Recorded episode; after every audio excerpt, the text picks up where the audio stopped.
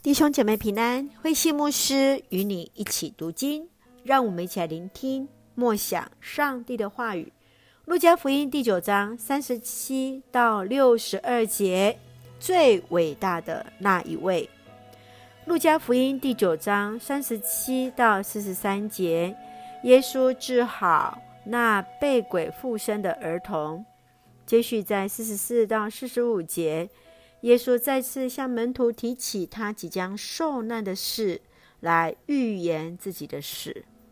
继续，当门徒在争论谁是最伟大的时候，耶稣让那犹太人最瞧不起的小孩做例子，提醒是那一位当中谁是最微不足道的，谁就是那最伟大的。也提醒门徒们，不反对你们的。就是赞同你们的。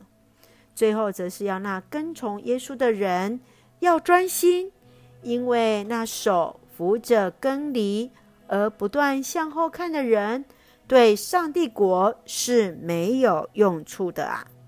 让我们一起用第九章六十二节作为我们的金句。耶稣对他说：“手扶着耕犁而不断向后看的人，对上帝国。”是没有用处的。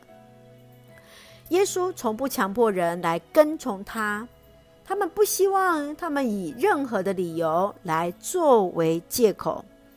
他以手扶着根犁而不断向后看的人，来形容那些做事情没有专心一致，以至于就无法达成目标的人，对传福音。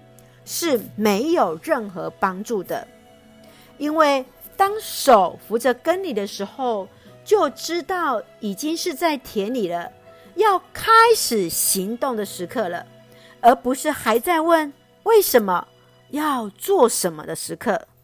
亲爱的弟兄姐妹，当你手扶着耕犁的时候，你所想的是什么？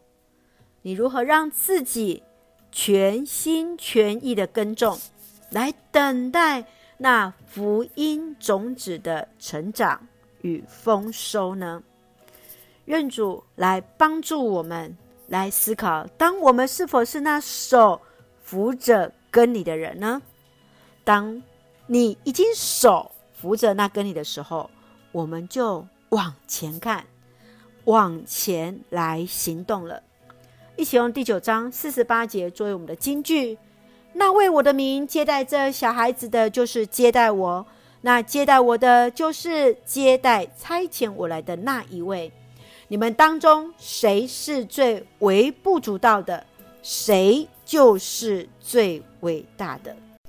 愿主来帮助我们，来服侍，来服侍主，服侍我们当中那看来最不微足道的那一位啊。一起用这段经文来祷告，亲爱的天父上帝，谢谢主恩待赐福我们，使我们从主的话语与主连结。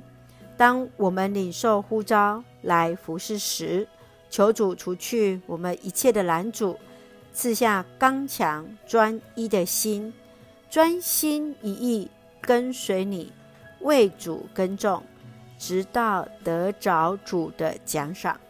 感谢主爱我们。赐福弟兄姐妹身心灵健壮，求主赐福我们的国家台湾，有主掌权，使用我们做上帝恩典的出口。感谢祷告是奉靠主耶稣的圣名求，阿门。弟兄姐妹，愿上帝的平安与你同在，大家平安。